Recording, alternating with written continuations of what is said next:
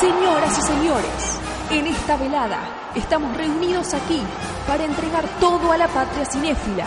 Estamos aquí para decirles que sin lugar a dudas, esto tiene que mejorar. Basta de alegorías, basta de románticos suicidas, basta de cine experimental. Nosotros somos lo que este país necesita. ¿Saben por qué? ¿Saben? Porque esto es BSO, Banda Sonora Original, temporada 8. Somos radio, Do I feel lucky? somos textos, Fill your hand, you son of a bitch! somos experiencias, No sequel for you. somos música. Dodge this. ¿A usted quién le paga? Un señor, ¿Cómo se llama? Pirulo. ¿Pirulo? ¿Pirulo qué más? No sé, todo el mundo le dice Pirulo. ¿Y usted quién es? Somos BSO, Banda Sonora Original. Siempre en www.bsoradio.com.ar. BSO, Un beso enorme, enorme para todos. una promesa que es poco probable cumplir.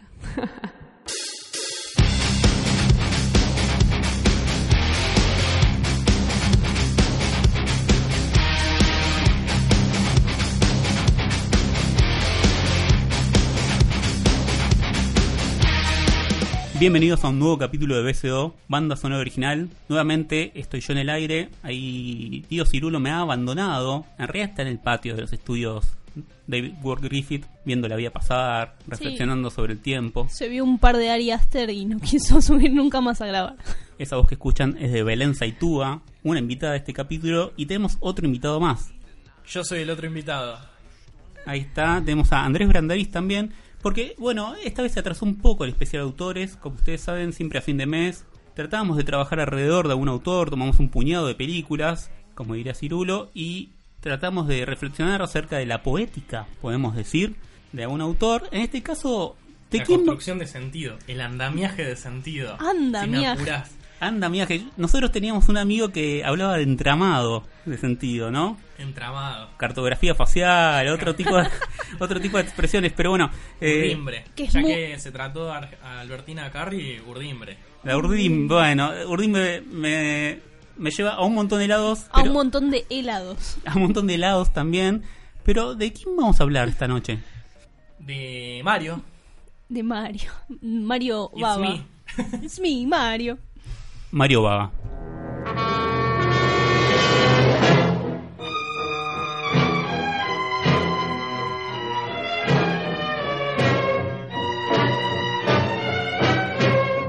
Yo me imagino que lo primero que les puedo preguntar es, para aquel que nunca escuchó hablar en su vida de Mario Baba, de quién es, ¿no? Bueno, ante todo es un director de cine eh, italiano que es, digamos, lo más popularmente se lo asocia con, con el cine de, de género este, italiano denominado como giallo, muy, muy popularizado y muy como reutilizado, reelaborado por el cine contemporáneo, ¿no? Sí, es uno de los referentes principales de este género que nace en Italia a principios de los 60 y para todo el, para el resto de los 70. Hoy igual nosotros tenemos como un compilado de películas Sí, que no, no- tienen tanto que ver con el giallo. Exacto, digamos que, que Baba sea uno de los emblemas del giallo y de los elementos que más, si se quiere superficialmente y estéticamente, vinculamos con el giallo, como, no sé, la- las luces así de colores fuerte, el uso del zoom, la música así, como un efecto muy pregnante, cierto estilo de actuación muy desaforado, son como sus características superficiales. Este, no necesariamente que Baba sea vinculado con el giallo, quiere decir que todo lo que haya hecho tenga que ver con el giallo. Es más, eso, el puñado que vamos a tratar, creo que tiene un, giallo giallo, propiamente solo, sí, dicho. solo un giallo. Tenemos dos películas en blanco y negro también, eh, que me gusta un poco esto. Bueno, vamos a hablar de Mario Baba y vamos a hablar de las blanco y negro. Me chupa un huevo lo demás. sí, es imposible no pensarlo en, en- en el terror y, y no pensarlo como el maestro, aquel que abrió las puertas a un montón de cosas del terror que nos gustan ahora. Sí, Eh, junto con Argento, ¿no? Claro, porque bueno, tengo entendido que esto de Giallo eh, es una suerte de como de mezcla de policial y terror italiano, cuyo nombre amarillo surge a partir de la edición de novelas policiales en, en Italia con tapas de ese color. Claro, giallo Claro. significa amarillo en italiano. La otra vez estuve, dato de color, hablando de colores, estuve en la casa de, de un amigo de la casa de Daniel Carrara y estuvimos revisando en la biblioteca. Daniel Carrara es un señor que le gustan mucho los cómics y tiene millones de libros. Eh, y tenía un par y vivió mucho tiempo en Italia y tenía un par de ediciones mondadores de Giallo del año del repedo que eran como me encantaría tenerlas pero no sé un pedo italiano tipo me encantaría robárselas pero no podría leerlas Sí, el giallo básicamente viene con el color amarillento de estas páginas. Va, amarillento No, no, no, de la tapa. amarillo bastante Sí, sí, de la tapa. de la portada. Que contaban historias policiales. Lo que pasa con el giallo es que, digamos, esencialmente son relatos policiales en la cual el despliegue y las pistas falsas tienen más importantes que la eventual resolución. Sí, en sí, general... in- intentar seguir la coherencia o el verosímil de aquel crimen que fue eh, come- cometido en estas películas es difícil como Claro, mínimo. Y generalmente se presentan como soluciones totalmente implausibles, digamos, giros como totalmente melodramáticos. Entonces, como la, la, la diversión consta más en engancharse con el relato que en una razón, digamos, lógica o logicista de, de trama, digamos. Ustedes dijeron que vamos a trabajar, además de Giallo, con películas de terror también. Y creo que arrancamos por ahí, ¿no? La primera película del capítulo es La Máscara del Demonio. Del demonio. La Máscara del Demonio, La Máscara de Satán, la van a conseguir también. O Black Sunday. Black Sunday en inglés para por si la- son de- bastante, o sea, no son muy difíciles de conseguir si sabes dónde buscar estas películas, pero sí, eh, en inglés está más es más conocida como Black Sunday. También hago un paréntesis, hace muy poquito Mark Gatiss, no sé si lo ubican, el escritor inglés, hizo un par de documentales sobre el terror donde habla de Mario Baba, están, tipo están en YouTube si alguien tiene ganas de introducirse a través de la bella voz de Mark Gatiss eh, en este mundo, búsquenlos, son divertidos. Yo solo conozco al loco Gatti. Y no me parece tan bella su voz, pero está bien. Bueno, vamos a buscar esos eh, audios de Mark Gatiss hablando sobre el terror. Y La Máscara del Demonio, año 1960. ¿Qué me pueden contar acerca de Mario Baba y esta que parece ser su primera película, no? Sí, estoy casi segura que sí. Sí, sí, casi seguro. este, Eh, sí, es difícil distinguir bien cuál es su primera película porque tiene un montón de películas y mucho tiempo antes de empezar a dirigir eh, se dedicó a ser director de fotografía en otro millar de películas. Entonces intentar discernir o buscar eh, dentro de la, de la filmografía de él es como un... Sí, incluso siguió haciendo la fotografía o la cámara de varias de sus películas, entonces nunca terminó de abandonar ese rol y, y se nota que son películas que, en las cuales la cámara tiene una potencia en la puesta en escena poco, poco usual, digamos.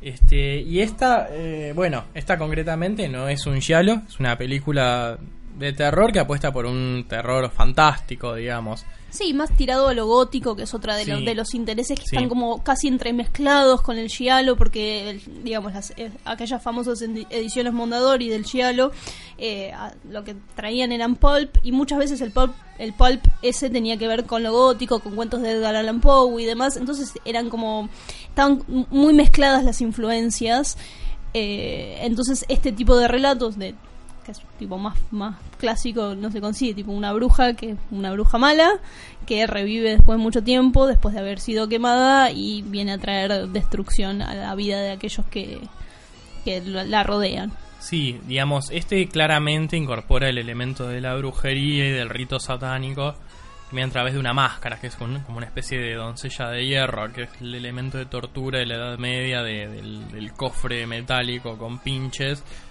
Em, Eh, sí, hablando un poco de eso de, lo que mencionabas de, la cámara como elemento potente para contar y que está puesto en lugares distintos a aquellos, por eso sorprendían tanto las películas de este tipo, es que, bueno, en, la primera secuencia de esta peli somos la bruja. Nos pone, a, a- a- abre con uno de los...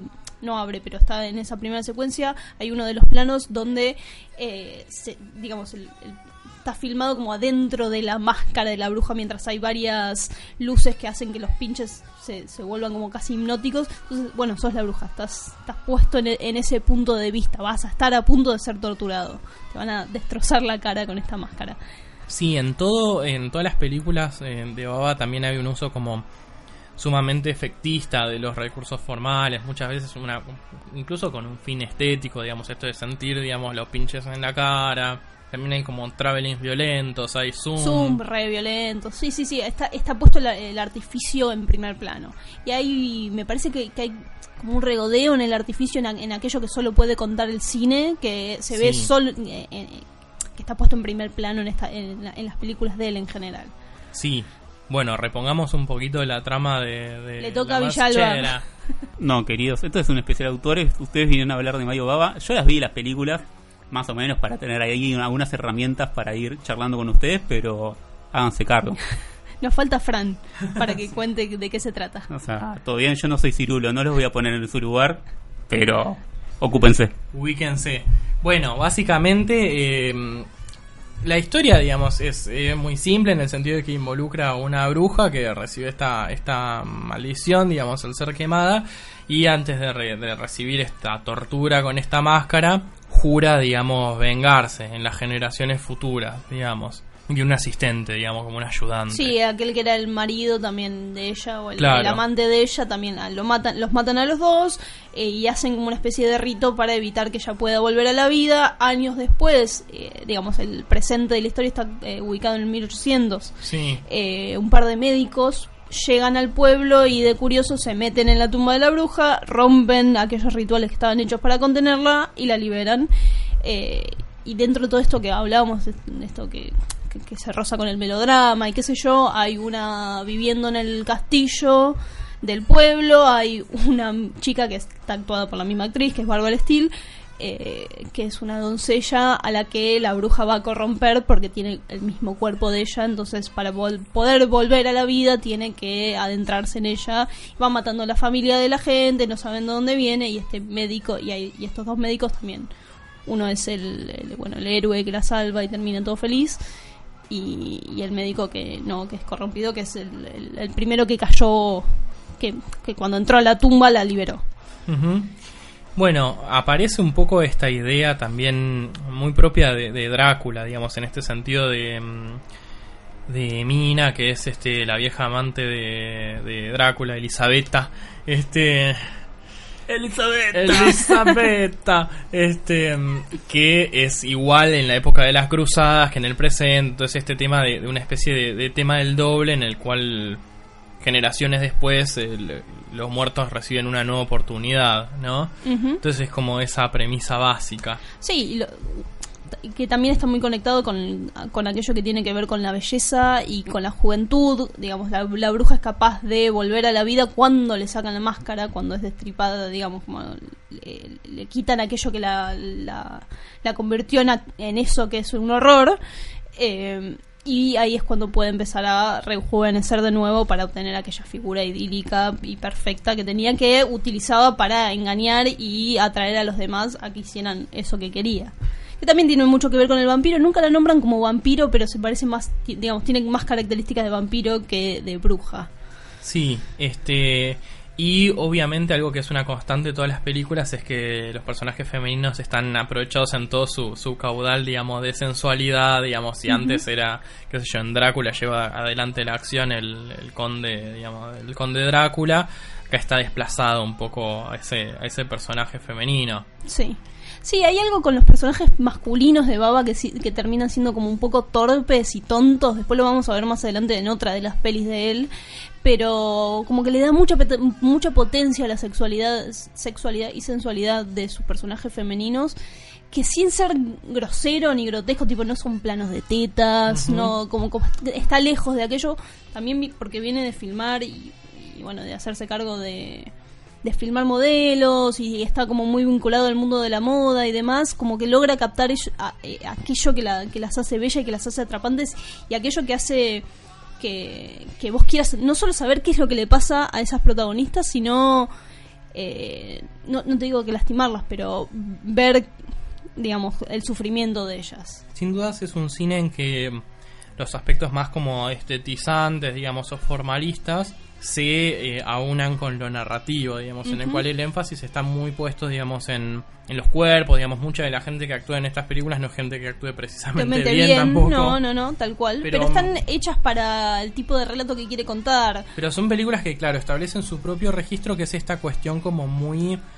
Sí, como muy prácticamente de cómic, digamos, en que los caracteres están muy subrayados, digamos, todo está muy dicho en el Todo está muy hablado. Eh, sí, me parece. Me, me sorprende que hayas traído el cómic, pero me parece más de teatro, por ejemplo. Sí, Tiene un también. registro actoral bastante parecido a eso. Vale. Ya que el joven Brandaris nombró el cómic, eh, está en la figura de- del amante de él, este ruso Igor Yatuvich, no me acuerdo muy bien cómo se pronuncia el apellido, que es como una suerte de lo que después Miñola va a hacer en Rasputín de Hellboy, ¿no? Eh, ya por el hecho de cómo tiene ese manto con el símbolo y bueno, además su carácter de ruso y este carácter cuasi inmortal o que por lo menos puede revivir a partir de esta maldición. Bueno, sí. ti- Tiene también que ver con que el, pulp y, el giallo que estaban en este momento tipo siendo generado, siendo siéndose generado, también estaba apoyado en los cómics, eh, eh, digamos en blanco y negro y que, que estaban siendo producidos también como este tipo de lectura pulp, pulp eh, que estaban que estaban ahí en Italia. Sí, algo que, que caracteriza a todas estas películas, pero sobre todo se nota en los que, los que no tienen un, un escenario contemporáneo a la época en que se hicieron, es como una especie de, mm, de historia hiperrealista, digamos, en el sentido de que está totalmente torcida, digamos, y, y, mm, y convertida en algo que funciona para la propia película. No hay una intención de, de fidelidad histórica para nada. De nada, no, tal todo cual. Es muy eh, una creación de, de un universo propio, que está sumamente eso, estilizado. Sí, sí. Que aparte es evidente, si vos ves, no sé, los muebles o la- la- los vestuarios y demás, se nota que son vestuarios de película hechos para parecerse a, un, a una especie de imaginario de aquello que debería ser el siglo de, eh. Sí, en este sentido hablamos de, una, de un autor como esencialmente cinematográfico, en el sentido de que su universo no, no está organizado en, en remitiendo un real, sino que crea un universo propio. Sí. Este, y también pasa que un poco el giallo y el cine italiano de esta época en general ha sido muy vinculado popularmente con una idea de lo berreta y no lo es para nada, digamos, este es como de un No, en, en todo caso se hace cargo de su berretín. No, no, se pod- no podría ser contado de otra forma que no sea esta. Claro, pero digamos, eh, lo, lo que él busca no es la berretada, sino este universo propio, que es como un poco más este mm, estilizado, como un poco más que, que se rige por sus propios códigos. Creo que eso es lo- como lo más interesante de la Ujú. película que vamos a ver. Sí, hay un- como una cuestión de que podríamos asociarlo a clase B, no tanto en su término originario, esto de utilizar eh, remanentes o, o los lados B de los decorados de las películas A, pero sí en cierto lugar artesanal y como, y como ustedes dijeron, en cierto lugar explícito, ¿no? También de los temas que está trabajando. Este, toda esta cuestión fantástica que de alguna manera, de alguna manera se hace cargo de las diferencias entre el siglo XVII y siglo XIX, estos médicos ya totalmente racionales que no creen en la existencia de esta bruja y que sin embargo por su torpeza o por su descrimiento la terminan resucitando. Sí, en, en la peli claramente está un poco esta idea de, de- del regreso del mal y, y este tema como súper victoriano, digamos, de, de querer reprimir al mal a través de la razón o del descreimiento o la, la, sí, la banalización de ese mal que termina jugando en contra, ¿no? Claro, sí. Porque Bueno, el regreso de la bruja es algo real. Ujú, existe. Eh, y, me- y me parece que hay algo de eso en la manera en la, en la que él filma, digamos. Que, que, que juega con esto de, bueno, si, si vos querés ver y entender estas películas, bueno, tenés que creer, sentarte a creer que aquello que estás viendo, que vos sabés que es una silla que está pintada, eh, es lo que está pasando, si no la, la película no tiene entidad. Bueno, si no queda nada más para decir sobre la masquera del demonio o la máscara de Satán, eh, ¿les parece que escuchemos un poco de música? Por favor. Vamos.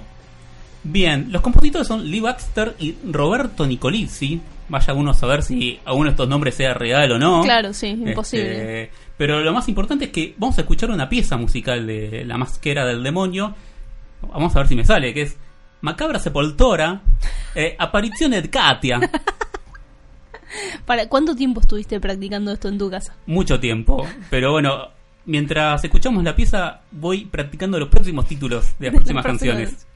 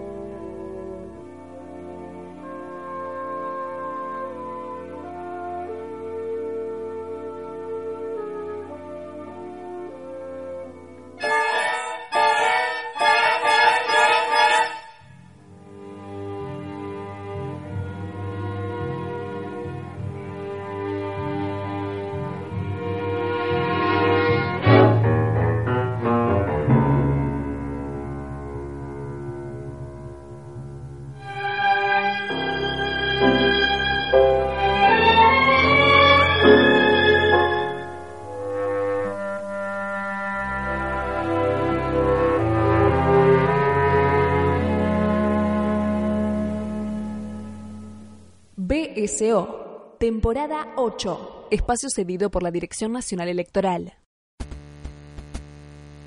¿Cansado del pasado? Vote lista 800. Sara Connor, presidenta.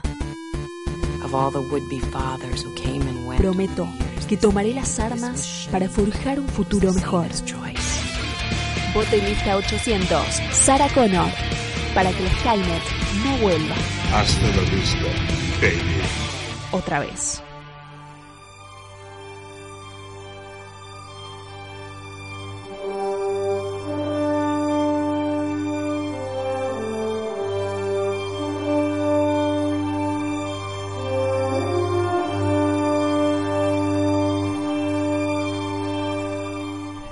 Segundo bloque, acá en este especial Mario Baba. Y en realidad pongo voz de terror, pero estamos escuchando una música así un poco épica, ¿no? Porque nos vamos al terreno de lo mítico. Acá los chicos venían hablando acerca de, bueno, que para entrar al cine de Mario Baba había que creer, no había que entrar con todo. Y de golpe nos estamos yendo a un tiempo sin tiempo y sin lugar, básicamente. Nos vamos al tiempo de Hércules, porque vamos a ver Hércules al centro de la Tierra. Eh, lo bueno es que el, el español y el italiano son similares, entonces creo que le pudimos entender todos a Villalba. sí. Y bueno, qué decir, esta era una franquicia, a priori hay un montón de películas eh, italianas de Hércules, no, esta creo que fue la única que dirigió Baba. Eh, sí, que responden al poplium, que es un género que estaba de moda también en ese, en ese momento, porque el momento italiano en donde estas películas nacen y donde Mario, Mario Baba confirma su, su cine- cinematografía, eh, se hacían millones. Se hacían y las Claro. sacaban y tenía que ver, un, digamos, con una manera de, de- de pensar la producción cinematográfica más cercana a lo que nosotros entendemos ahora como se piensa la tele. Eh, con esto de hacer y reproducir y hacer y hacer y buscar y aquello que salió bien, bueno, lo vamos a hacer una y otra vez, una y otra vez. Eh, con, con una mirada de, de género muy importante. Bueno, tenemos pelis que son de míticas, Hércules, eh, no sé, Roma, cosas así, y vamos y hacemos de esas. Sí, el género de, de Peplum es como lo que los norteamericanos llaman Swords and Sandals, digamos, estos que tienen que ver con, con mitología, con el imperio romano. Sí, que ya está Este, medio muerto. Sí, esto eh, también es una época en la que eh, los italianos se apropian de, de muchos de estos géneros, tipo en paralelo tenemos el, el- bueno, el spaghetti western, a este que todavía estaba igual medio en sus inicios, más a finales de mediados de los 60, pero digamos esta estaba como uso italiano de los géneros del Hollywood clásico. Este, en una variante como mucho más desaforada y, locura, totalmente, todo. claro, totalmente alocada y festiva.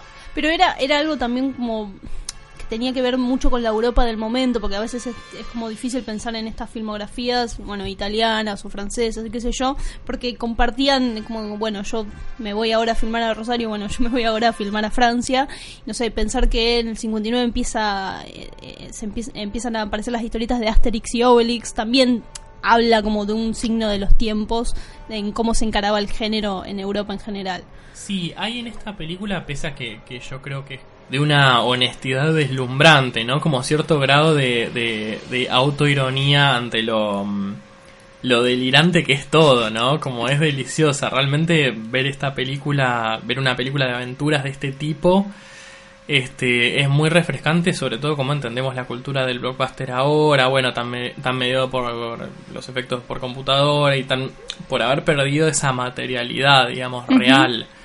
Eh, básicamente, esta película, el protagonista claramente es Hércules, que lo protagoniza Ray Park. que es un físico-culturista devenido en actor. Lo buscaron para hacer este tipo de papel porque tenía lomo para ello. Un lomo increíble, Claro. tipo, increíble que quepa tanta espalda en un ser humano. Hay un par de momentos donde corre y se le mueven los pectorales que me, me, me causó... Van a estar grabados en mi cabeza para siempre. y bueno, que sirvió de inspiración para otro físico culturista muy conocido. muy famoso, el galán austríaco. Arnold Schwarzenegger era el maestro. El Yoda de Arnold Schwarzenegger era Ray Park. También eh, resulta interesante compararlos en relación a, estos, eh, a lo que serían después los 80 con super anabólicos y super abdominales, porque el de Ray Park no es un cuerpo necesariamente em, muy musculoso, o sea, lo es, pero digamos, según los estándares de esa época, y es increíble Pero no, comparar es- el... no está específicamente marcado. ¿Viste? No. Hay, hay algo de la puesta en escena en las películas de los 80, sobre todo con el cuerpo de Arnold Schwarzenegger, donde está puesto de una manera en donde vo- vos, podés sentir los músculos de él. es- el- digamos, la puesta y la manera en, en la que se lo filman hace que entiendas su poderío a través de sus músculos. En cambio, él tiene como una cosa acá, inclusive más tierna, que es muy difícil de ver después en, eh, más adelante. Es que Arnold en general está más aceitado, ¿no? Claro, Está como sí. más fibroso, como que le, le ves las marquitas. Que también tiene Sí, que ver un poco de... Estas venas marcadas con anabólicos, los abdominales así en, en raviolitos, digamos. Nada de eso lo tiene Ray Park. Es un tipo con una espalda enorme, pero... Que sí, que, ni siquiera desde el vestuario está él completamente de, eh, en cuero, digamos, tiene puesto como su pollerita de Hércules y sí, maravillosa y su cosito que va en el pecho y nada más, no hay un momento donde se saca la remera ni le explotan la- las digamos las costuras porque haga fuerza, simplemente es así y tiene que serlo porque si no Hércules no podría digamos no no podría tener otro oficio que no, no- que no sea ese. Sí, bueno, básicamente la trama es, es el protagonista es Hércules que inicia un viaje de aventuras con, con Teseo. Acá la gente está nombrada como muchos mitos griegos, pero no tiene sentido nada que ver. No tiene nada que ver. Que es algo que, que de lo que hablábamos en la, en la máscara del demonio, de esto de que eh, eh, remite un imaginario de aquello que vos creés que es, pero no, no, no se sienta a pensarlo, digamos, si, si en los muebles eh, de la película anterior uno, no sé, no podía de- discernir si eran del siglo XVII, del XVIII, de cualquier siglo. Bueno, acá los nombres del mitológicos no tienen por qué ver específicamente con, con aquello que se quiere contar. En esta peli hay una cosa como de popurrí, digamos, de, de- de remitir a cosas y a nombres que podrían tener que ver con la mitología griega, pero la verdad que no necesitas nada para verla y disfrutarla. Y es una aventura muy, muy eh, individual, entonces es como que tampoco necesitas remitirte a ninguna otra franquicia a la vez que marca una diferencia con cómo se piensan las franquicias ahora. Sí, exactamente. Y que además está, no sé, hay personajes que están cambiados completamente de cómo, los, de cómo se los entiende como básicamente. eh, que esté Perséfone y no sea la esposa de Hades, eh, sea la hija perdida, que es la más querida. No sé, como hay como una construcción sobre el mito de Perséfone que nada tiene que ver con aquel que conocemos. Sí, bueno, básicamente la trama es que Hércules, junto con su amigo Teseo, que es un gran seductor, este se decide ir al Centro de la Tierra. centro de la Tierra, donde está el Hades, para eh, recuperar, si se quiere, la conciencia de su amada, que Para está en- poseída en claro. el mundo terrenal. Eh, tienen que encontrar un MacGuffin que le va a resolver la vida a su amada Claro. que está como catatónica. Claro, y que, digamos, está bajo la custodia de eh, Christopher Christopher Lee, Lee. Dobladísimo ¡Qué en esta película, este, que es una especie que secretamente, digamos, está, está vinculado con las fuerzas del ADE, digamos. Y quiere, lo, lo manda en este viaje para poder deshacerse de él y quedarse con su amada y romper el mundo básicamente. Sí, básicamente lo que quiere cualquier villano, Villano. que se precie en una película de este tipo. Esta película es el año siguiente a La Máscara del Demonio, digamos. Si estas franquicias salían como la fábrica de hacer chorizos, Baba también hacía películas de hacer chorizo y sumamente diferentes aparte. En esta película aparecen puntualmente esas luces de colores y esas mezclas de color muy artificiosas con las cuales es eh, muy muy popularizado el giallo, digamos. Él las Ujú. usa en general para todas sus películas. Este, y está esta cosa de, de una puesta de luces muy fantasiosa, digamos, las escenas en exteriores son con una luz más natural, digamos, este, más Sí, que corresponden a cierto verosímil de aquello que imaginás que debe ser el exterior, pero después cuando ya se meten en, en aquello que es eh, directamente fantástico, las luces corresponden a cualquier cosa. Claro, todo lo que tiene que ver con el Hades es totalmente fantasioso y no tiene ningún tipo de justificación. Entonces, bueno, ahí empieza el viaje de aventuras, este, que tiene un montón de secuencias maravillosas. A mí me pasaba que hay una secuencia, por ejemplo, en la cual Teseo y Hércules tienen que cruzar un puente este, en el Hades Claro. para encontrar definitivamente ese, ese MacGuffin que es un diamante, ¿no? Sí, una piedra, eh, la piedra mística. de Una piedra cosas. mística en Pindonga. Claro, y tienen que armar para- como su propio puente, tipo agarran unas como unas ramas que tienen por ahí y Hércules la ata a una a otra piedra, eh, Arma Hércu- como un lazo. claro, y lo revolea. Él, re- él resuelve todo en, la- en esta película tirando piedras. La cosa sana. Eh, y yo me acuerdo que tiene muy pocos planos abiertos, obviamente, esa secuencia, porque no se sostiene el decorado. Básicamente es un puente re chiquito entre un decorado de cartón. Pero a mí me pasó que eventualmente en esa escena, digamos, Teseo se cae y Hércules cree perderlo para siempre en, en las aguas del Averno. Sí. Eh, que y- son como una especie de pasta y como una lava, Sí, que es como una, lava, pasta. Este, que no derrite tanto, pero que te Que absorbe. absorbe, claro. Es como unas arenas movedizas, infernales. Y yo me acuerdo de, estar viendo esa película y decir, che, siento muchísima tensión, como hace mucho que no me- pasaba en una peli eh, de aventuras actual, si se quiere.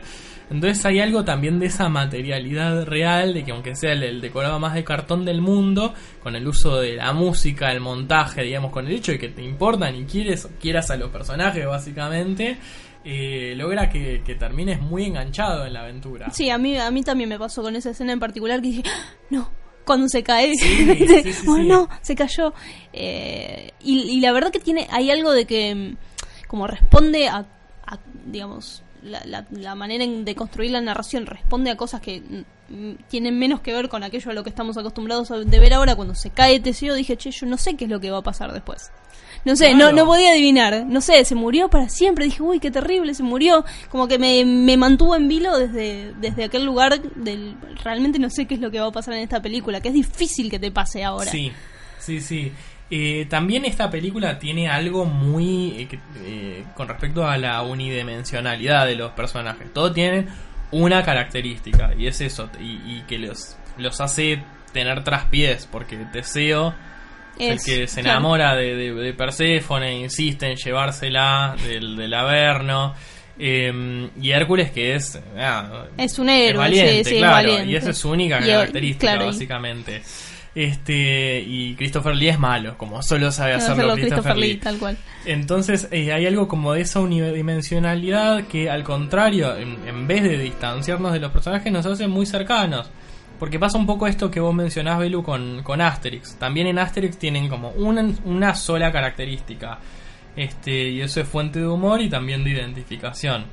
Sí, porque el relato está construido para que es para que sea eso y nada más que eso, digamos. No no se le pide no se le pide nada más a, a aquello que Rec Park puede hacer, sí que es un físico culturista, digamos. Lo pienso sobre todo en una época en que las franquicias, digamos, eh, eh, cimentan su, su calidad en la supuesta tridimensionalidad de los personajes. Cuando, bueno, en este punto, tipo, sobre todo remitiendo al- a, lo mítico, em, pide como esa unidimensionalidad y esa frescura. Yo creo que la mayor parte de las adaptaciones este, de relatos míticos en la actualidad fallan por eso.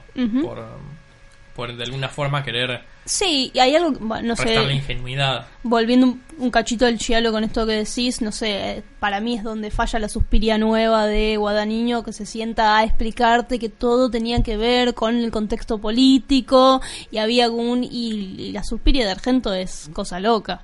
Y, y nada más que eso, ni nada menos. Pero hay algo, sí, de, de- de la hora que necesitamos más explicaciones. Sí, pienso que hay una falsa idea ahí de, de compromiso político social, ¿no? Con respecto a, bueno, para que se entienda que esta es una película seria, tengo que decir que es una Es una película seria. porque el público no puede entenderlo si no. Podemos discutir eh, cuán avispado está o no el público hoy en día, pero me parece que es tratarlo estúpido también ese lugar. No vi la suspiria de Guadagnino, pero imagino que no necesito verla más o menos para saberlo, siendo un poco malvado. Con respecto a lo que decían de Hércules, hay, me encantan las escenas en las que el pobre Park tiene que explicar algo porque se siente totalmente acartonado. Sí, porque aparte es un actor inglés. Entonces, no sé qué hacen como una cosa rara con los diálogos. No sé en qué idioma habrá dirigido Mario Baba, cómo se habrá hecho entender, cómo se habrá hecho entender para con el actor para decirle qué es lo que tenía que hacer. Bueno, no sé si a ustedes les pasó, pero la copia que está en Jiffy, shh, no digan nada, eh, en arranca con el prólogo en italiano y después pasa a estar en inglés. Sí. Ah, sí, es totalmente demencial. Igual no sé qué es Jiffy, yo no bajo cosas de ningún lado. claro. Mirá, Mamá, si me escuchas. Vos bajás más que Teseo. Escúchame. Este, y nos está faltando Telémaco. No sé si tienen algo para decir sobre este comic relief, que es muy extraño. Es muy raro, porque aparte parece como en un momento donde la peli ya arrancó hace un montón de tiempo y de repente, bueno, tenemos un comic relief que vino, apareció. Sí, que igual ahí lo que me parece interesante de lo que decían es que en realidad no hay una historia lineal sobre lo que son las historias de los mitos griegos, o en general de las mitologías, ¿no? Como todos los relatos son bastante contradictorios. Hay algo eso de Mad Max, siempre con Miller, que, que en cada película de Mad Max lo que está haciendo es modificar ligeramente la biografía de ese personaje. Y vos decís, bueno, dale, ya está, dale que va, porque en realidad lo que te importa es la historia que se está contando en, En en ese el aquí instante, ahora. sí. sí. Bueno, para mí es, es interesante. Es, eh, es casi el anti-Marvel.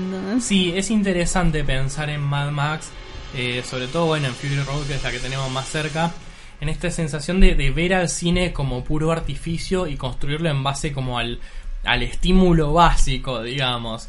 Este, y esta película es muy así, digamos, como de aventura, como sucesión de hechos, sucesión de imágenes, como es todo de, de un colorido y de una vida, digamos, muy, muy particular. Incluso viéndola ahora uno se engancha en la aventura y no necesita demasiado tiempo de acostumbrarse a nada. A nada, sí, tal cual. Eh, y entras en, digamos, en, en situaciones que tienen solo sentido dentro del- de la película. Esto, que hacía el chiste de que Hércules resuelve tirando piedras con es literalmente resuelve cada una de las pruebas a las que se enfrente, se enfrenta, las resuelve tirando piedras. Y es, y es parte de lo que lo hace, lo que hace, de lo que lo hace a él. No necesitas más explicaciones que eso. Hércules es poderoso, entonces puede tirar piedras que son pesadas. Fin. Perfecto. Bueno, vamos a ir con un poco de música. Yo no recuerdo cómo se llama, o mejor dicho, no recuerdo cómo se pronuncia bien el nombre de la amada. Pero este tema inevitablemente me lleva a pronunciarlo. A ver, Belén. Yo iba a decir Dayanara. Dayanara, ¿no? Algo así. Bueno, vamos a escuchar Hércules e Dayanara, o también conocido como el tema de amor.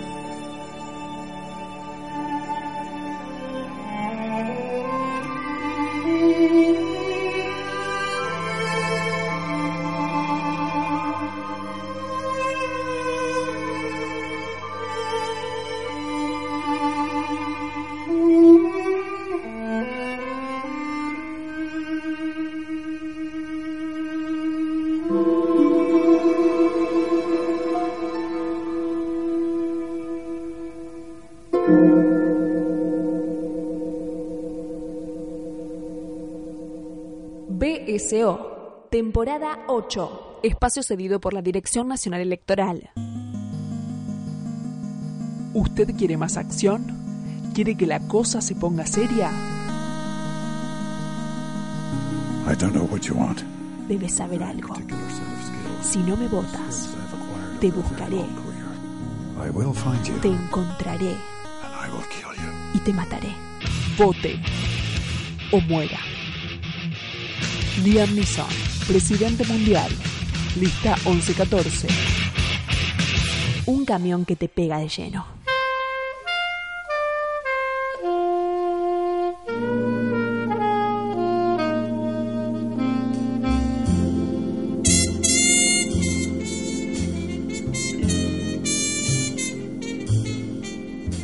Tercera película de la noche.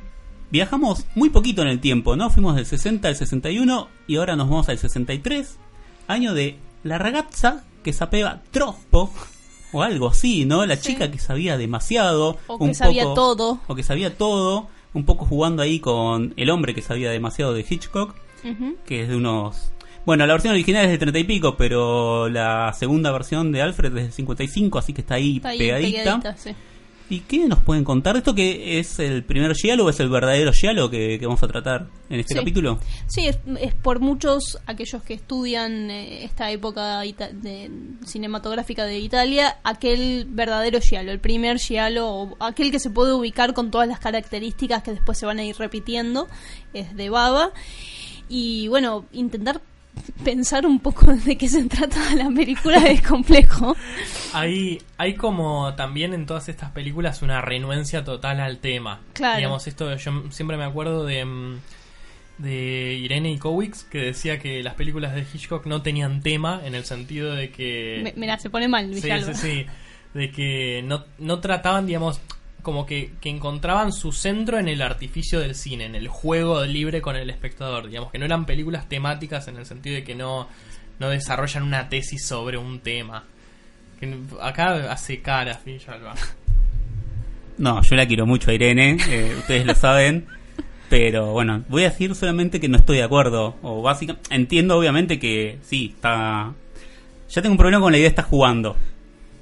Pero bueno, vamos a usar ese término, está jugando con el cine, pero básicamente tenemos un enfrentamiento entre el bien y el mal en todas las películas de Alfred. Y acá también. Sí, acá también. Hay algo también que toma un montón de Hitchcock esta película y creo que un poco en, el tono del, del giallo, como esta, como dijo Belu, el, el primer auténtico giallo, este, uno de los referentes del, del subgénero y una de las películas más relevantes de la filmografía de Baba.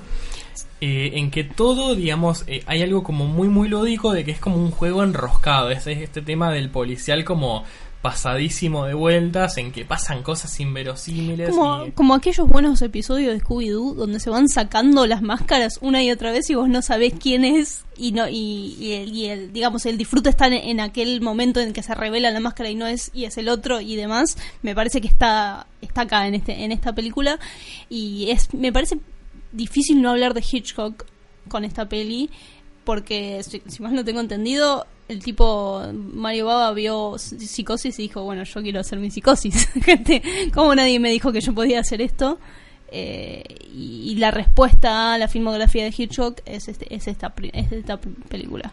Sí, básicamente, digamos, lo que hay que vincularlo con Hitchcock, sobre todo en su relación con, con el verosímil, digamos, esta cosa como al borde de, de, de, de lo... de la nada Claro, de la incoherencia, este, que es propia del giallo en el sentido de, de esta es como, como estilización de la realidad en la cual solo como importa el juego este de máscaras que menciona Belén.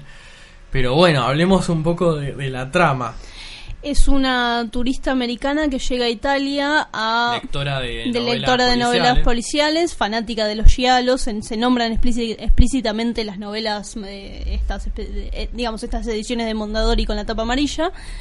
eh, fanática de estas, que llega a la casa de una tía, una patrona, una persona con la que ella se conocía antes, la mujer se muere y ella queda sola en Italia a la merced de un asesino eh, en la- una de las, digamos, la noche en la que la mujer se muere, ella sale afuera a pedir ayuda y se encuentra con que hay un asesino matando a otra persona en el medio.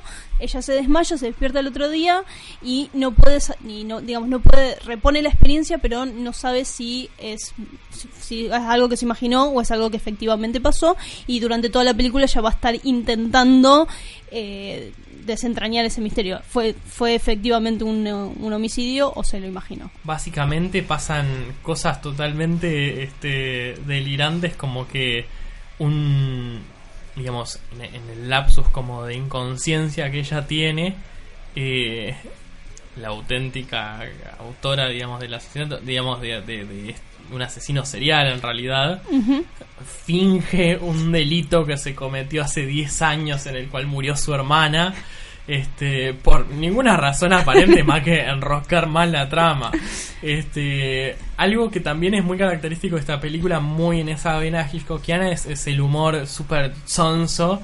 Este ella tiene un, un enamorado digamos que este que es un estudiante de medicina, muy racional, aquel que la convence por aquel que siempre pone en duda aquel asesinato que ella vio, que ella dice, jura, perjura que lo vio, es el, el tipo que la baja a tierra y le dice, che, ¿estás segura? ¿Sabes? Bueno, si vamos a investigar, tiene que haber alguna prueba realmente fehaciente de aquello que vos viste, no puede ser cualquier cosa, a la que le van pasando eh, todos los accidentes que le pueden pasar le pasan a ese tipo. Se cae, se tropieza, se rompe el brazo y hay algo como muy patético en la figura de aquel racional que, que, que lo baja a tierra, digamos, y, y lo hace muy divertido. Sí, un poco en esto volvemos a pensar en, en la masquera, este, en el sentido de este pensamiento logicista, racionalista, y es muy loco pensar que el policial, al menos en su variante no decimonónica, se, se vinculaba mucho con el Con- ejercicio de la racionalidad. Sí, Sherlock, con Dupin o Poirot. Con Sherlock, digamos, como, claro, que Poirot es más, más de los 20, 30, pero también esta idea como muy victoriana de, digamos, la razón como ordenadora del mundo. Y pasa eso, como que entra un poco con Hitchcock y un poco con el Giallo, como que entra un poco en crisis porque el, el universo del policial se va vinculando cada vez más al fantástico. No sé, Sí. pienso por ejemplo en, en Vértigo con esta idea del tema del doble y con la vuelta de los muertos. Y acá hay algo así también con, con ese crimen, digamos que es una puesta en escena y que a ella le hacen creer que está viendo un, Claro. crimen que pasó hace 10 años, cuando es como una re-representación. Ujú, Sí, hay algo con el juego de puntos de vista que tienen que ver solo con lo cinematográfico que, se, que está, digamos, que se explota acá en estas películas. ¿Qué pasa cuando estamos guiados, digamos, del punto de vista que nosotros espectadores vemos es de alguien en el que no se puede confiar?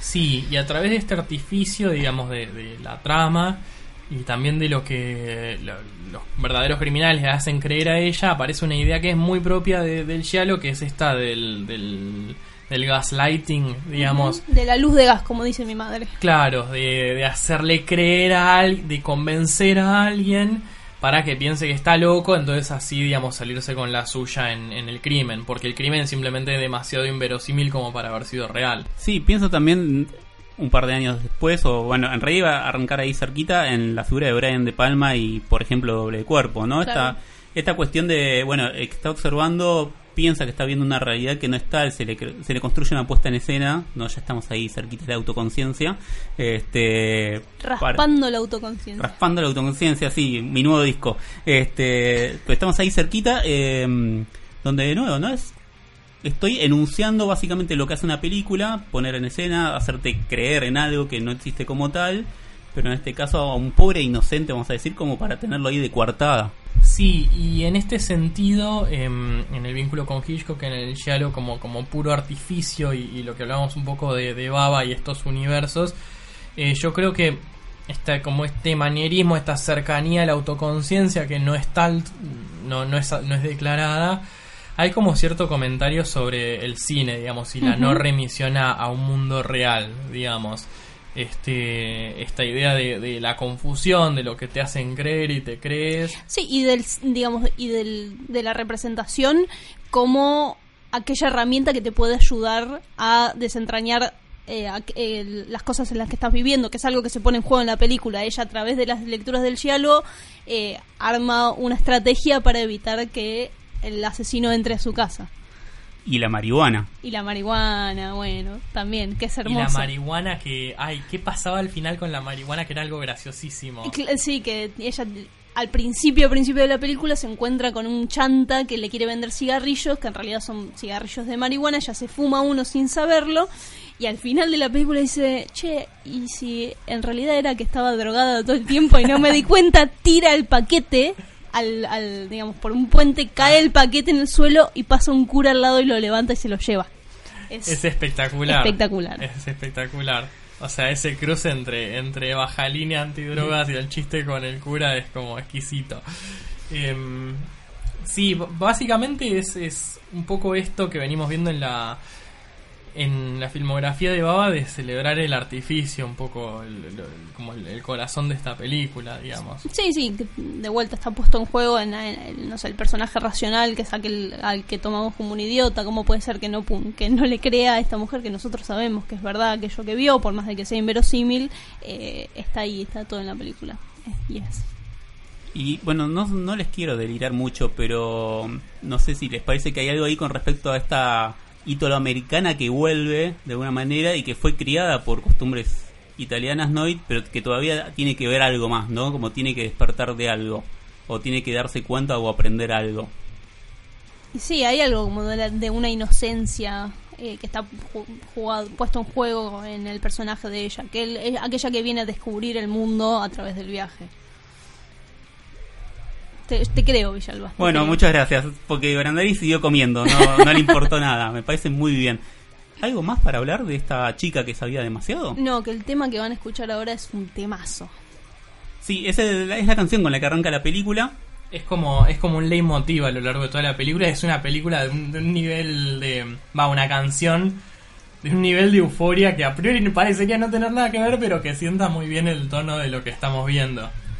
Sí, que acompaña ahí como unos planos medio comerciales, medio narrativos de un avión, este que es el avión en el que está viajando la protagonista. Y la canción es Furore, de Adriano Celentano.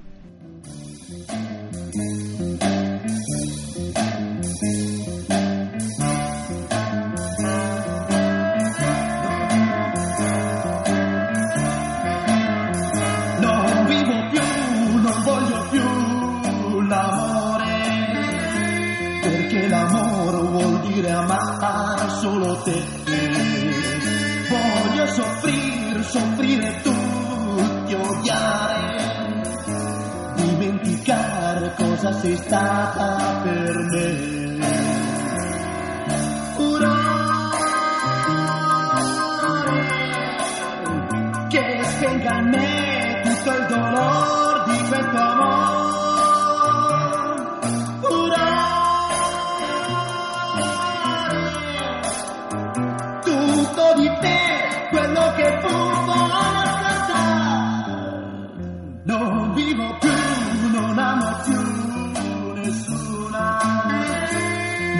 Nessuna mai potrò più amare dopo te. Voglio morire per non soffrire ancora, perché soffrire vuol dire amare sempre te.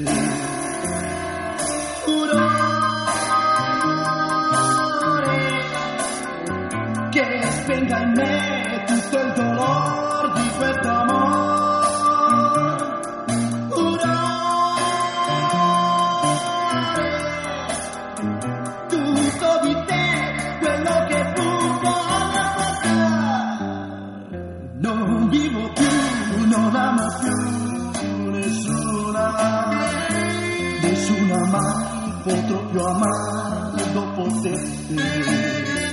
Voglio morire per non soffrire ancora, perché soffrire vuol dire amare sempre te. Perché soffrire vuol dire amare sempre te.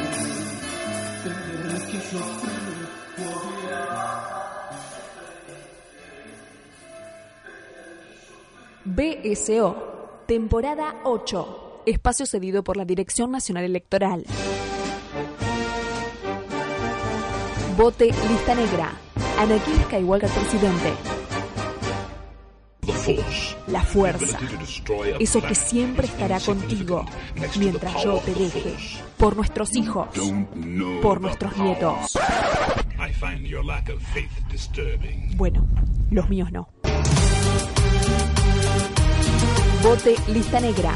Anakin Skywalker presidente. Por una república I must obey my master. en llamas.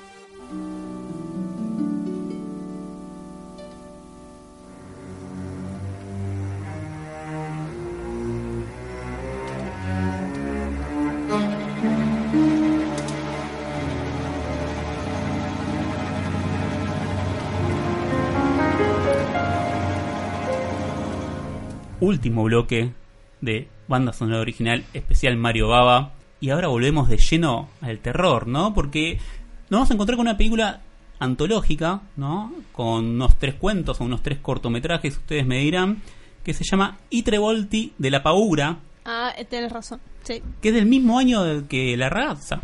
Es increíble cómo hacía este tipo para filmar todo. No paraba de No- meter goles. Eh, aparte, aparte.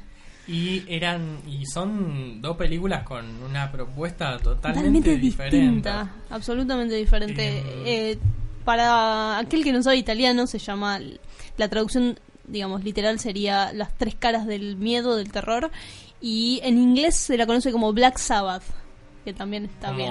Como, la banda de los como la banda. claro. Em, y de, de Ronnie James Dio. Y bueno, como dice Bel, una peli antológica. Creo que Baba no está incluso acreditado como director. Todo tiene una obra como un poco eh, televisiva en su presentación. Lo divertido es que en esta, en un fondo muy fantasioso, aparece Boris Karloff, digamos, el, el Frankenstein de la adaptación de James Whale. El, el mítico Frankenstein del cine, el más famoso Ujú. ya entrado en años, evidentemente buscando pagar el alquiler, dio con esta película, en la cual, bueno, él eh, lo pone en, En como un- maestro de ceremonias de esta película antológica e incluso lo hace actuar en uno de los relatos. Lo hace actuar, suena un poco obligado. Pobrecito. Pero bueno, Yo eh, creo que se divirtió. yo creo que también se lo ve divertirse. Eh, básicamente esta película consta de tres relatos. El primero se llama El teléfono, el segundo Los Burdalac y el tercero se llama La gota de agua. Los Burdalac posta, suena nada, a un apellido. Es tipo los Pintín. Los Pintín, sí, sí, sí. O los Benvenutos. Sí, los Roldán. Eh, bueno, pero esto es un poco. Esto chupan sangre. Este. Vamos relato por relato. Vamos. Entonces, este. Si querés arranco yo con el teléfono. Dale. Bueno, el teléfono es un, digamos, es el, es el relato que arranca eh, esta, esta película, donde hay una mujer que está encerrada en su departamento, bien no sabemos por qué, eh, todo muy construida desde el fuero de campo, donde la llaman para amenazarla una y otra vez, una y otra vez, una y otra vez, donde no- nos vamos a enterar que aquella persona que la llama para amenazar es en realidad la amiga en la que confía, que le está haciendo la luz de gas de la que ya habíamos hablado en el bloque anterior, eh, hasta que eh, aquel, digamos, aquel terror que ella pensaba que era que, que lo estaba buscando, que es un tipo que sale de la cárcel. Podemos intuir que ella es una trabajadora de la noche, nunca está puesto en palabras, sino que está, digamos, todo como muy muy sutil, pero Trabajadora de la noche es tipo The Dark trabajadora. Knight. Claro, es obvio. Igual hay algo muy loco porque uno ve la escenografía de, de ese episodio y de golpe tiene obras de arte, cosas que uno imagina carísimas, pero viste cómo son estos italianos, bien rodeados de arte. Gente- Por ahí es pobre esa chica, no sabemos. Claro, no lo sabemos. Sí, la puesta en escena es totalmente insólita porque hay elementos, sobre todo la casa, pareciera de unas arcadas que parece una estancia. Sí, que aparte parece que estuviera como debajo de la tierra, bien no se sabe dónde y está. es un departamento en principio. Este no se sale nunca. No, no se sale nunca. eh, digamos, sí, se sale una vez en un planito, pero también es Sí, otro departamento. Pero está todo casi contenido en ese departamento. Está contenido, digamos, en el punto de vista de ella que está encerrada en el departamento, que no quiere salir porque hay alguien acechándola, que en principio es la amiga que le hace la luz de gas y después se, se transforma en el, digamos, en el terror originario y terrible, que es el proxeneta que sale de la cárcel a buscarla. Sí, eh, aparecen varias cosas, ¿no? Como, como la voluptuosidad y la belleza este, del personaje femenino, digamos, aprovechada, no, no necesariamente con un matiz, un matiz, digamos, eso como, como abiertamente erótico, pero presente. em, la idea del teléfono, como, como la conexión un poco equívoca.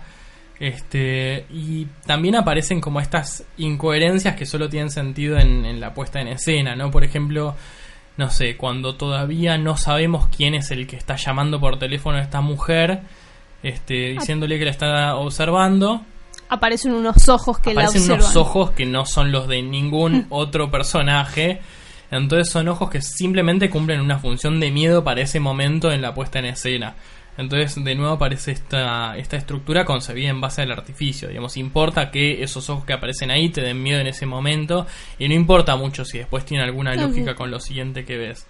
Em, ¿Qué más? Algo que a mí me llamó mucho la atención es el vínculo entre, Entre estas, estas dos mujeres, sí. Yo las mencioné como amigas, pero me parece que está claramente trabajado durante todo el subtexto de la película que hay algún tipo de relación romántica entre ellas que no está dicha y que de ahí viene el reclamo que le hace esta, digamos, la, la mujer que la llama y la amenaza. Casi como que, que- le hace como un reclamo de, de celos, digamos, la, la llama para amenazarla para que después ella la llame de vuelta para pedirle ayuda y para que ella se sienta, digamos, que para que ella pueda contenerla a la, a, a aquella, a, a la otra, digamos. Sí, es difícil nombrarlas porque son, no, no me acuerdo los nombres. Finge ser el proxeneta escapado de la cárcel para que ella la llame, para que la contenga y eventualmente aparece el proxeneta que le dice a ella vos siempre estás en el medio. Y, yo- Y después eh, y hay un corte y una elipsis ahí medio rara que ella llega toda divina, fantasmagórica, digamos, con ese con un atuendo que no, no sé cómo llegó ahí. Eh, y, y le dice, bueno, nos vamos a dormir y corte a la cama y hay a- algo más. Está, la cámara se queda en la ventana cuando ellas se encuentran y lo que se ve por la ventana cambia de color. Claro. Eh, y después sí, vuelve a la cama con ellas, ya, va, ya separadas, pero insinuando que han dormido juntas, digamos. Este. mm, Y bueno, y termina de forma trágica porque el proxeneta, digamos, la, la termina ma- matando a la amiga. Sí, pero me, no sé, como me parece que son este tipo de cosas que aparecen, que, que podrían hacer solo los italianos, entonces tipo sentarse en los 60 a contarte una historia de lesbianas, porque les chupaba un huevo, tipo Hitchcock, nunca, Hitchcock, no. Tenía la paura Hitchcock. Hitchcock tenía la paura. Mira, mira cómo mira Villalba. No entiendo de qué están hablando. Eh, sí, a mí me parece como interesante toda esta idea también alrededor de la puesta en escena que hace la amiga para, Para- sí. volver, ¿no? O la amiga, pareja, amante, etcétera. Todos los adjetivos calificativos que, que podamos nombrar. Pero es todo un diseño de aterrorizar al otro solamente para que sienta la necesidad de volver y cómo eso lleva a este desenlace fatal. Claro. Eh, en el cual. Afirmativo. Eso, el proxeneta mata a la amiga Con, con unas medias. con unas medias y después se enfrenta a ella. Sí, y ella finalmente es capaz de, de salir, digamos, lo termina matando, pero se queda sin, se queda sin el pan y sin la torta. Gracias. Me dejaron hacer el chiste. Este, este momento de humor. de salón. Mi papá estaría orgulloso. Los dejé sin palabras, pobre. No, bueno, está bien. Eh, y ella eh, también lo mata con el cuchillo que había dejado la amiga bajo la almohada y cuchillo que al principio parecía que era una amenaza para con ella. Este, de nuevo, ¿no? Como todos estos elementos que se van repitiendo, se simetrizan y que en algún momento parecían que podían ser perjudiciales para ella, por ahí los puede Son- volver a tomar, claro. ¿no? Este, Y y así defenderse. Y defenderse de alguna manera de, de este vampiro, porque al mismo tiempo, bueno, no me acuerdo si lo aclaramos, pero en la presentación Boris Karloff cuando habla, ¿no? Señala como historias de vampiros en general. Y a lo largo de la noche o del capítulo, cuando estén escuchando ese capítulo, nosotros porque estamos grabando ahí en la nocturnidad, un poco nos fuimos enfrentando a distintas variaciones de, de vampiros y también a variaciones de enfrentamientos o con la muerte o con cadáveres, ¿no? De manera específica.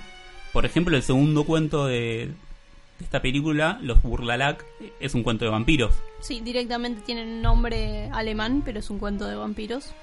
Sí, este tiene un, un contexto histórico más definido, digamos. Está en, en la Rusia del siglo XIX, si no me Sí. equivoco.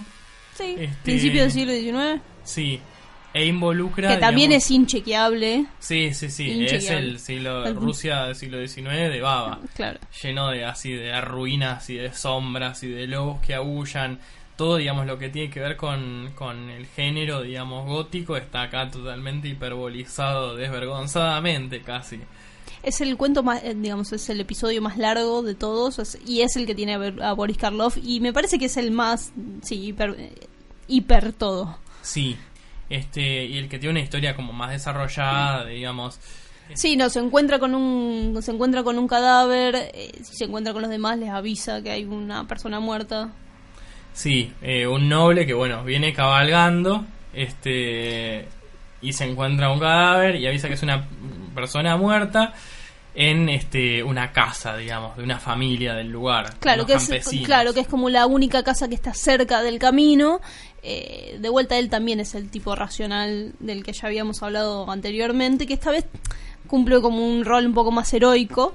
eh, y él, cuando llega a la casa, digamos, la familia lo recibe, pero están atentos porque aparentemente hay algo que él todavía no entiende, que es que había un asesino, que es el cadáver este que se, que, se encuentran, y habían mandado al padre, que es Boris Karloff, a matar a este tipo que aparentemente tenía algún tipo de característica sobrenatural.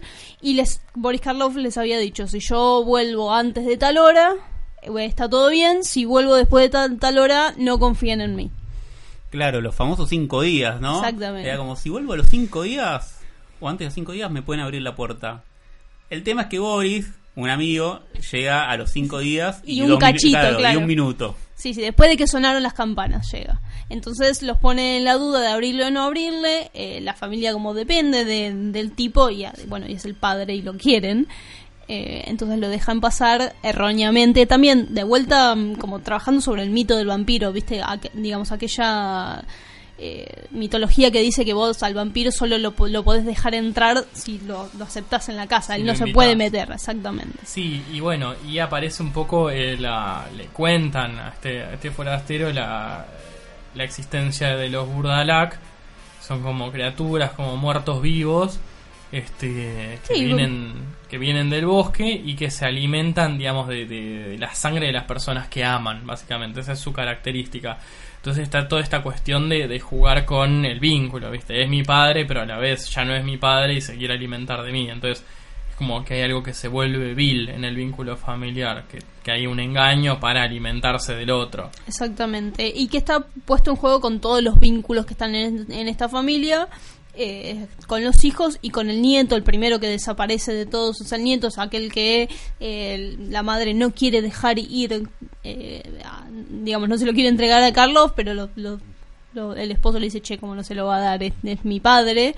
Eh, y después finalmente lo rapta y se lo come, porque lo amaba, porque era su nieto. Y así va jugando con todos, digamos, con todos los vínculos, menos con él, que es el, el extranjero con el que no tiene, na- digamos, nada que ver. Es la, la primera vez que lo conoce. Que este extranjero además eh, tiene un vínculo, empieza a tener un vínculo amoroso con una de las hijas de Karlov, Svenka. Svenka. De- porque es medio Eh, italiano. yo tengo, tengo italiano pero no tengo ruso, discúlpenme, ¿no? pero, es una esvenca rusa italiana.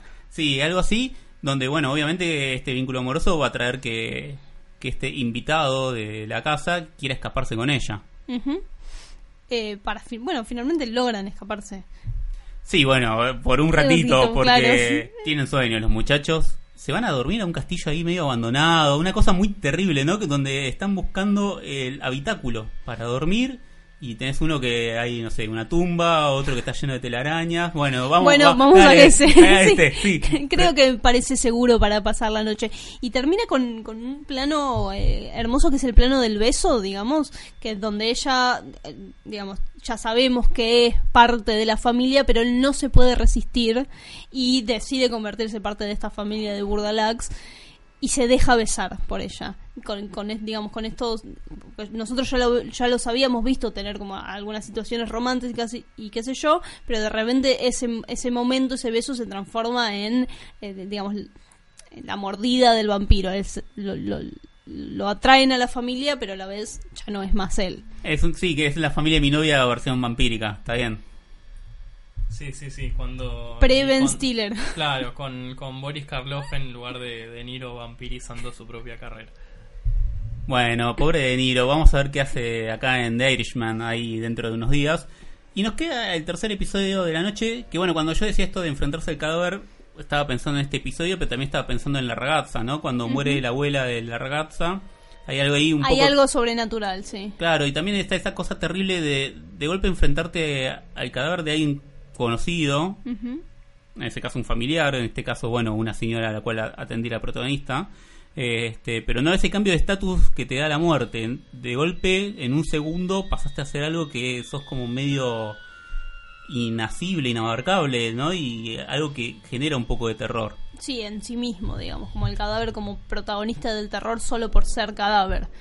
Eh, este, este último episodio trata de una enfermera a la que la llaman a la casa de una señora a la que atendía cada tanto, una ermitaña, digamos, una persona a la que entendemos que es noble de alguna manera, o que tiene mucho dinero, o vive en una casa medio caída en ruinas. La, mm, digamos, la mucama de la señora la llama porque se murió y esta enfermera va y le roba un anillo. Y en el momento que le roba un anillo, se, eh, digamos, la maldición, la maldición le cae y la señora la va perseguir hasta la muerte. Es bastante sencillo, digamos, es como el, el más clásico de todo lo cuento, es más, más fácil Sí. que ese novia. Y es, el, es bastante parecido al primero en el sentido de que también, digamos, el teléfono es un dispositivo, digamos, el llamado, llaman a ella para que vaya a atender a la señora, el espacio así claustrofóbico. Sí, eh, el, eh, digamos, el claustro de la casa embrujada está ahí Sí. presente. Este es el, el que está como más cargado, el que pone más en juego el, el uso de lo, de, de los arti- del artificio a través de los muñecos. Digamos, Sí. el, el- después el cadáver de la mujer se va a convertir, es claramente un muñeco grotesco, que está filmado igual de una manera que hace que, que, que, que sienta cierto terror, digamos. Nosotros que vivimos en un mundo como muy alejado de ese tipo de representación y estamos acostumbrados a ver otro tipo de imágenes que son mucho más mucho más violentas hay algo en la construcción de ese muñeco que aunque haya pasado tanto tiempo sigue teniendo Es terrorífico. es terrorífico sí sí sí efectivamente Y que es un tanto droopy porque aparece ahí donde menos te lo esperás, de golpe vuelve a estar y vuelve a estar acechando. Ujú. Sí, que bueno, ese es otro aspecto también de, de las películas que fuimos viendo, que es como el lugar moral, si se quiere, ¿no? Como unos cuentos morales.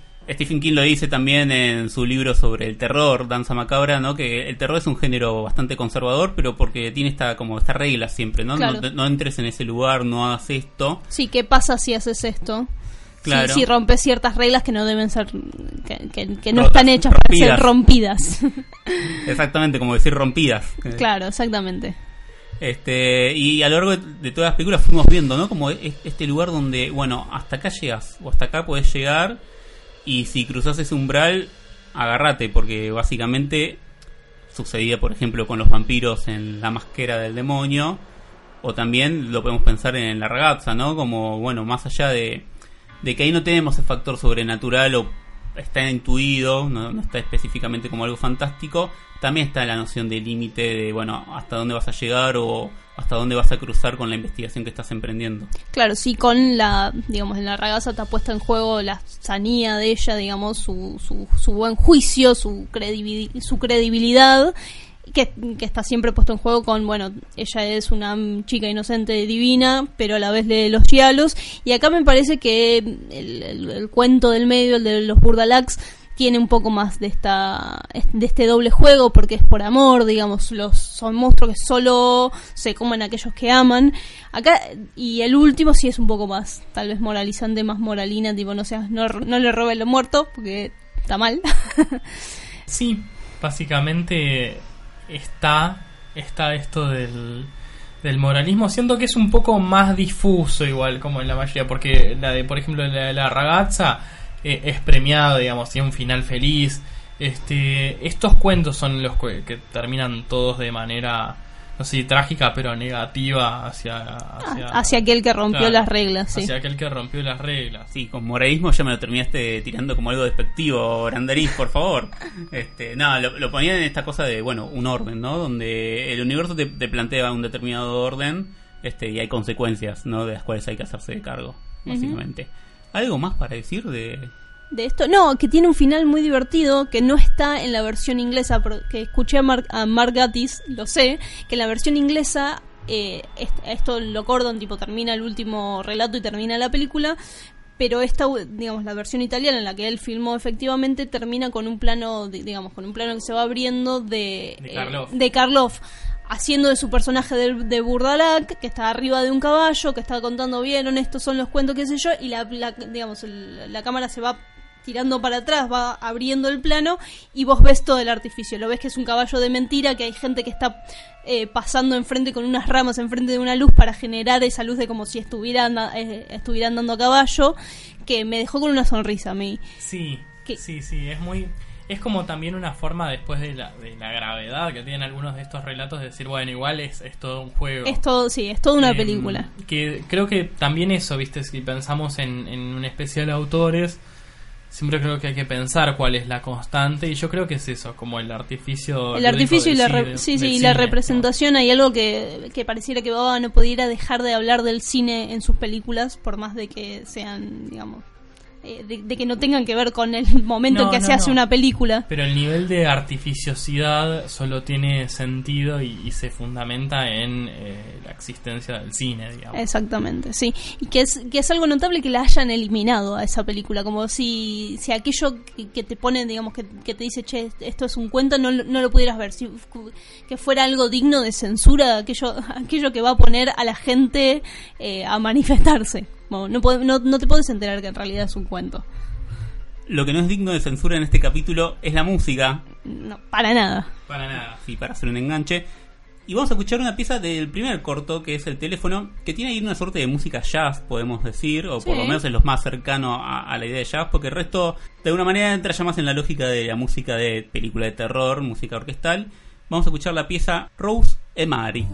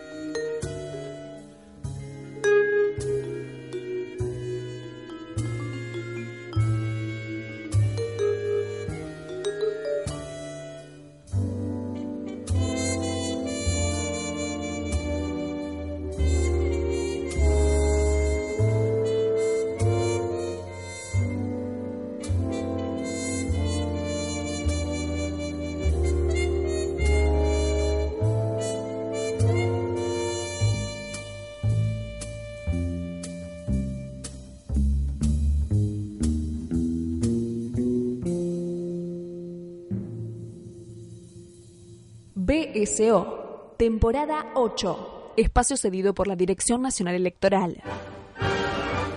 Decisión y templanza, para que tu día sea tu día.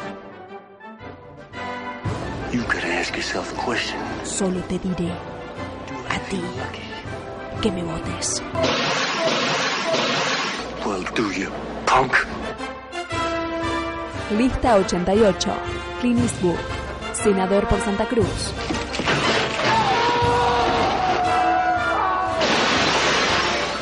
Por una nación de armas tomar.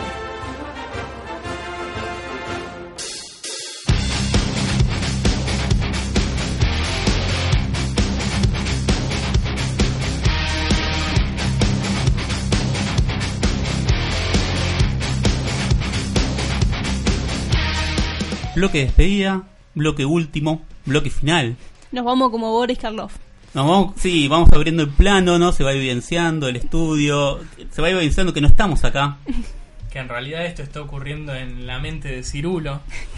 ¿Te, imagin- ¿Te imaginas que fuésemos un sueño de Cirulo? Qué, qué miedo, de repente voy a, tener Estamos so- todos- voy a tener pesadillas a la noche. Estamos todos en la gran cabeza de Cirulo y existimos porque nos sueña. Bueno, que no deje de soñar, entonces. Por Eh, favor. Así, un mensaje muy Ale Lerner para Cirulo, pero es así, que nunca deje de soñar.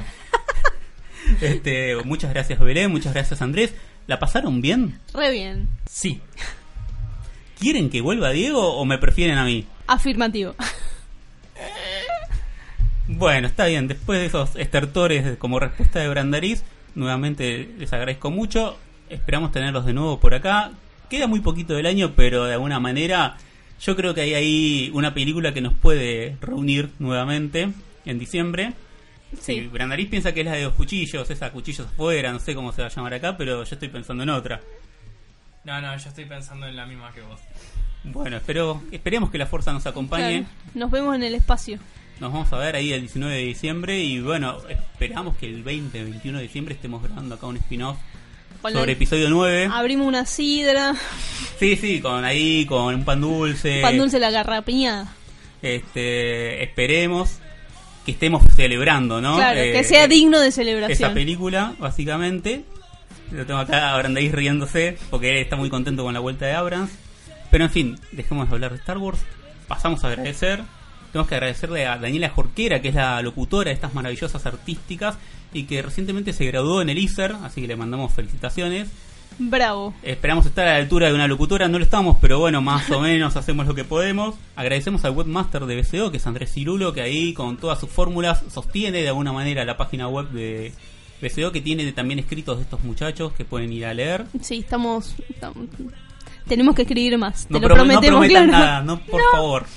Les agradecemos a la gente de la sala llena, que también estuvo publicando ahí un par de libros. El joven Brandaris estuvo en la presentación de esos libros. ¿Algo para comentar? Bueno, ante todo, eh, sostengan las ediciones de la sala llena, que poseen un gran diseño gráfico, vamos a decir, este, y que, bueno, valen muchísimo la pena, sobre todo teniendo en cuenta el, el esfuerzo que lleva a publicar material impreso hoy en día, ¿no? Así es, y también eh, les agradecemos a los de Monte Hermoso, que es otra editorial ahí que tiene su línea de cine que es mucho más que interesante. Estamos esperando que editen el de los escritos de Manny Farber, esperamos ahí que prontito se publique. Y también a la gente de Bahía Blanca, que es la gente que hace la cortina musical de BCO. Listo los agradecimientos, nuevamente muchas gracias Belén, Muchas de nada. muchas gracias Andrés. De nada. Y ya que dijimos que la última película también se conocía como Black Sabbath, fue como No, bueno. Nos vamos con esa. Lo, de- lo dejamos a Cirulo ser feliz. Vamos a escuchar a la banda de Ozzy, la banda de Ozzy Osbourne con este mundo extraño, ¿no? Este Wicked War. Sí, estoy mirando a tu novia de qué. Hasta el jueves que viene.